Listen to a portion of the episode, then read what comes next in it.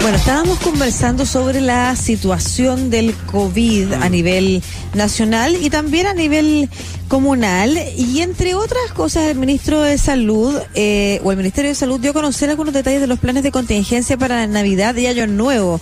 Sobre esas vamos a estar conversando con el académico, el magíster de Salud Pública de la USACH, Claudio Castillo, experto en políticas públicas. Hemos estado conversando justo con usted, Claudio. Estuvimos conversando de las playas hace unas semanas atrás. ¿Cómo está? Hola Lucía, hola Marcelo. Sí, estuvimos justo hablando de, las playas y lo que había ocurrido los fines de semana previos. Oiga, ya, primero, entonces partamos por eso. ¿Qué le parece el anuncio de salida de casi 400 mil personas probablemente fuera de Santiago por la ausencia de cordón sanitario, las medidas para este fin de semana y cuán preparados están los balnearios, que era lo que estábamos conversando con Marcelo. ¿Le parece que se han tomado las consideraciones para el, adecuadas para el nivel de contagio que tenemos hoy o, o podría ser un poquito más? A mí lo que me llama profundamente la atención es que eh, el patrón de comportamiento que estamos teniendo es exactamente, por ejemplo, el que tuvieron los países europeos que están hoy mm. día en la situación en la que se encuentra Italia ayer con su peor registro de muerte, lo mismo en Alemania, en España, que están después de un mes de confinamiento pudieron disminuir. Entonces, me llama la atención que no estemos aprendiendo de los errores que cometen los países antes que nosotros. Ya ocurrió en la primera ola y ahora se repite, se repite en la segunda. Eh, esto de que salgan 400.000 personas implica que hay una percepción del riesgo baja, es decir, ok, me movilizo, me voy al balneario, tengo derecho, quiero estar, pero sucede que la situación se está complicando estamos con mayor cantidad de casos nuevos, hay una positividad en aumento, mayor circulación viral y pareciera que la población no, no ha recibido esos mensajes tan mm. claramente de que estamos conviviendo con el virus, porque eso es, el virus no se ha ido, está conviviendo con nosotros.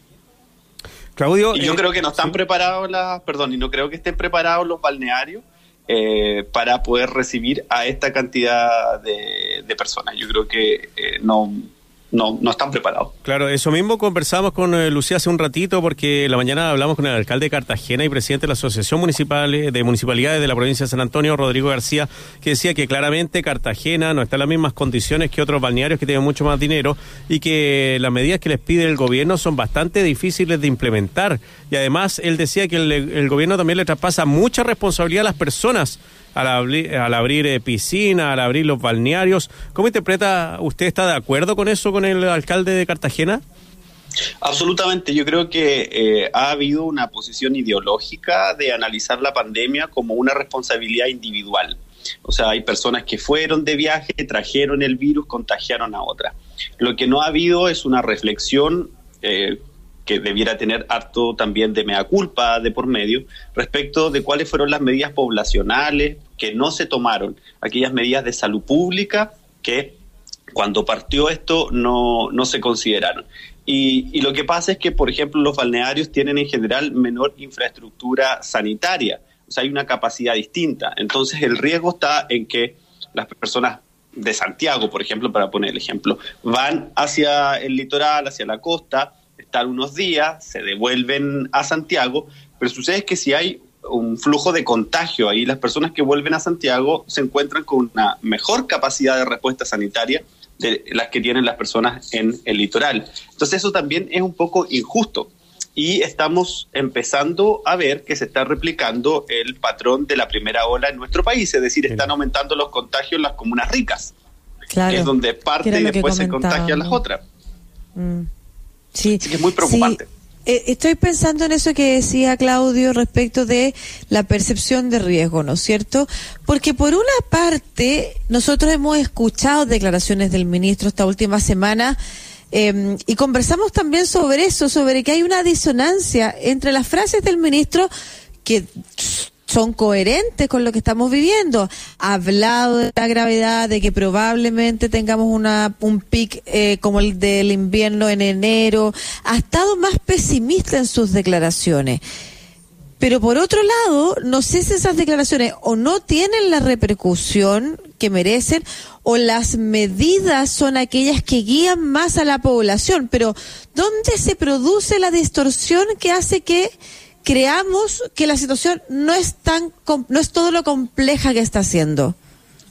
Yo creo que eh, no ha habido eh, un eh, voy a decirlo de manera lo, más simple posible, pero yo creo que ha sido muy difícil para las autoridades de salud poder transmitir al resto del gobierno lo importante de las medidas sanitarias para que la economía pueda funcionar. Más bien el análisis ha sido siempre poner a la economía versus la salud. Y acá es la salud al servicio de que las personas estén sanas, no se contagien y de esa manera la economía también pueda funcionar. Yo creo que esa disputa al interior del gobierno se nota porque hay un discurso que, como bien plantea Lucía, el del ministro ha sido más pesimista, incluso eh, ha planteado su preocupación. Incluso criticó el plan de, del propio gobierno respecto del turismo para personas mayores en la zona sur, ¿no? ¿no? No directamente, pero se entendió que había una crítica. Él dijo, yo no iría a hacer turismo en la zona sur hoy día. Entonces, yo creo que hay una eh, falta de consonancia entre lo que se dice y lo que se hace. Porque estas medidas, por ejemplo, especiales que se toman para Año Nuevo y Navidad, o sea, 30 personas como un aforo máximo, es, pero es una cantidad muy alta para después hacerle seguimiento, trazabilidad. O sea, esas personas que van a una fiesta con 30, después, si alguno de esos da positivo, se va a tener que acordar de las otras 29 personas para que les hagan trazabilidad. no, y va a dar positivo además dos semanas después, cuando esas 30 personas que estuvieron ahí ya también se van a haber encontrado con otras muchas. Sí, pues. Y por algo el gobierno ha dicho que espera la segunda ola en, a mediados de enero. Tiene que ver con eso. Mira, Europa, yo he estado revisando todas las medidas que toman eh, los países europeos porque el comportamiento nuestro y, y nuestra primera ola vino de Europa, no de China. Y los países están tomando medidas como que el aforo máximo para las actividades sea de seis personas. Eso, y máximo dos grupos familiares distintos, eh, sin considerar los menores de 14 años. Entonces, las medidas que, que se están, y que son parejas para todo el país. Eh, porque ellos lo que han definido, los distintos planes de gobierno, es que en estas fiestas de fin de año se juega lo que va a ocurrir los próximos dos, meses. Entonces, yo creo que nosotros no hemos eh, tenido esa misma percepción de que liberar medidas puede implicar que vamos a tener un verano muy malo. Muy complejo. Hay, sí, fíjate que estábamos revisando la, las medidas. El toque de queda, por ejemplo, se, se ajusta, ya no será a las 12, será a las 2 de la mañana, pero lo de las 30 personas por, por evento, eh, comparto que me parece excesivo y preocupante. Y es muy extraño que las personas probablemente tengamos en ese contexto, porque me imagino que es lo que te pasa a ti, Marcelo, es también lo que me pasa a mí, eh, probablemente tomemos una precaución mayor en ese número que el que nos está pidiendo la autoridad. Uno esperaría que, la, que las normas fueran mucho más rígidas que lo que uno está dispuesto a hacer.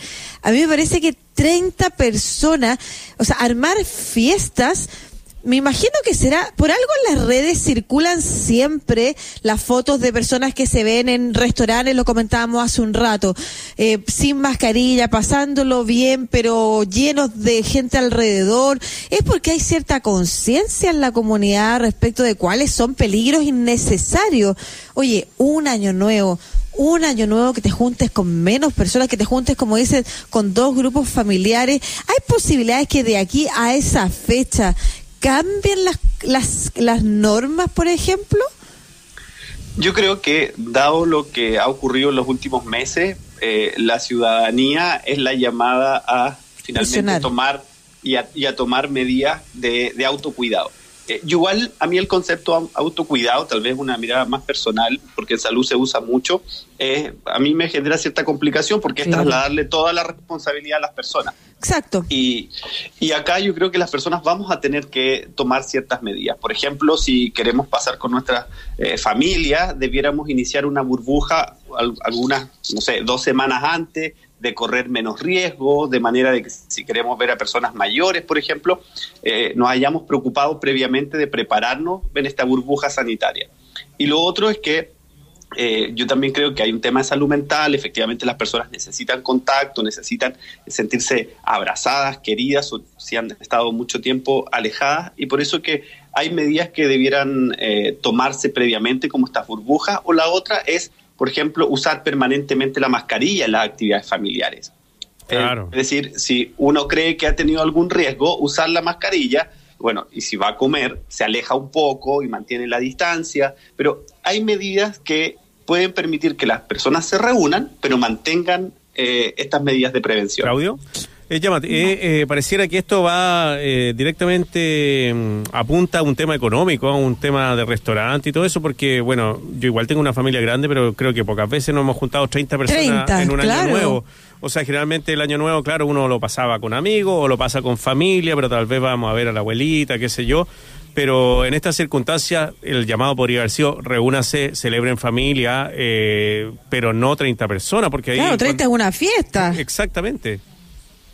Sí, yo, creo que hay eh, una inconsistencia entre el mensaje, entre lo que se dice, eh, puede haber un colapso sanitario la segunda semana de enero, y por otro lado, esta autorización. Además, ah, creo que si uno lo analiza desde una perspectiva también de de lo que significan estas fiestas y la salud mental. Es complejo esto de, definir una cantidad máxima de personas dependiendo de eh, la situación en la que se encuentra la comuna. Porque finalmente eso significa que hay familias que sí se van a reunir y otras que no se pueden reunir. Y, y, y se genera un incentivo para que las personas se trasladen a otros lugares, pero además queda esta sensación de que estamos castigando a algunas familias mm. en relación a otras. Y, eso también puede tener un efecto importante en términos de, salud mental. Por eso que tal vez em, las autoridades debieran revisar esta medida. Eh, hoy día en la prensa muchos especialistas han planteado sus reparos al, aforo y, a otras medidas, eh, porque debiera ser consistente la señal que se está mandando la ciudadanía con las medidas que se anuncian. Mm. Comunicación de riesgo, ¿no? Claro. Claro, ¿qué es una burbuja? Eso nos podría explicar para terminar y nosotros también empezar a difundir eh, entre no solamente quienes nos escuchan, sino que cada una de las personas que nos está escuchando también tratar de hacer estas como esta, esta, esta comunicación de riesgo comunitaria de alguna forma, ya que a través de las autoridades no nos está llegando esa información. Mira, dentro de, la, de, la, de las recomendaciones eh, que hay para, de, prevención en general hoy día, siempre están estas tres típicas, ¿no? El uso de la mascarilla, el lavado de manos y mantener la distancia. Bueno, se agregaron tres otras recomendaciones que en general están dando los países. Eh, una es eh, maximizar las actividades al aire libre y la ventilación natural de los espacios. Eso es, un factor protector, está demostrado en estudios que en lugares cerrados hay mayor probabilidad de, contagio.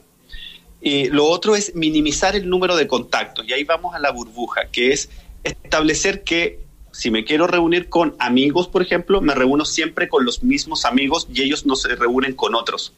O si armamos una burbuja, por ejemplo, dos o tres familias que tienen hijos, por ejemplo, que esos niños sean los que siempre se vean y no vean a otros de manera que eh, se mantiene esta especie de burbuja de seguridad y en caso que haya algún contagio, es esa burbuja la que tiene que hacer la cuarentena y no se va extendiendo a otras.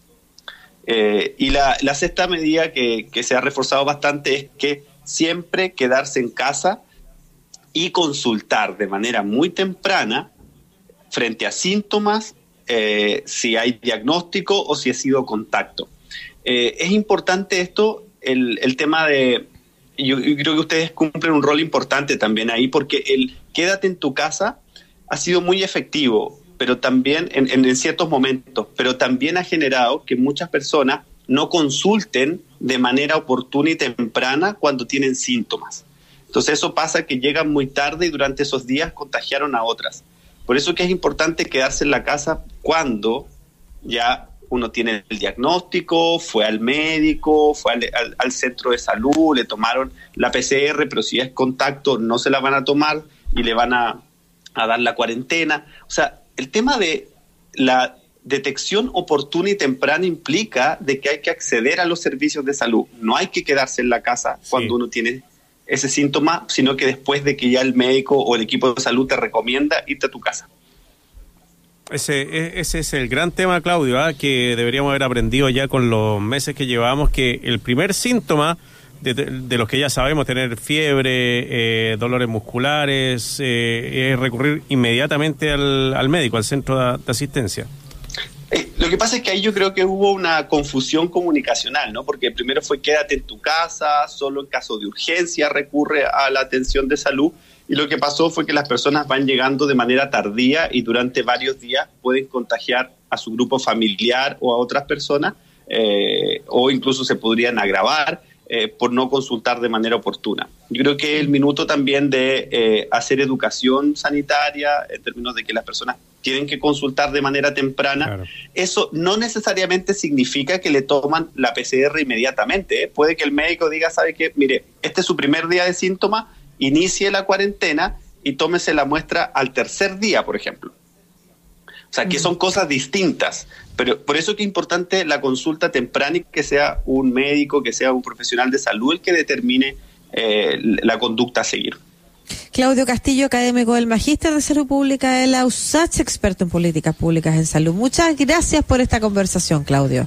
Un gusto como siempre, Marcelo Lucía, y cuando quiera. Chao, Claudio, gracias. Chao. Chao, chao.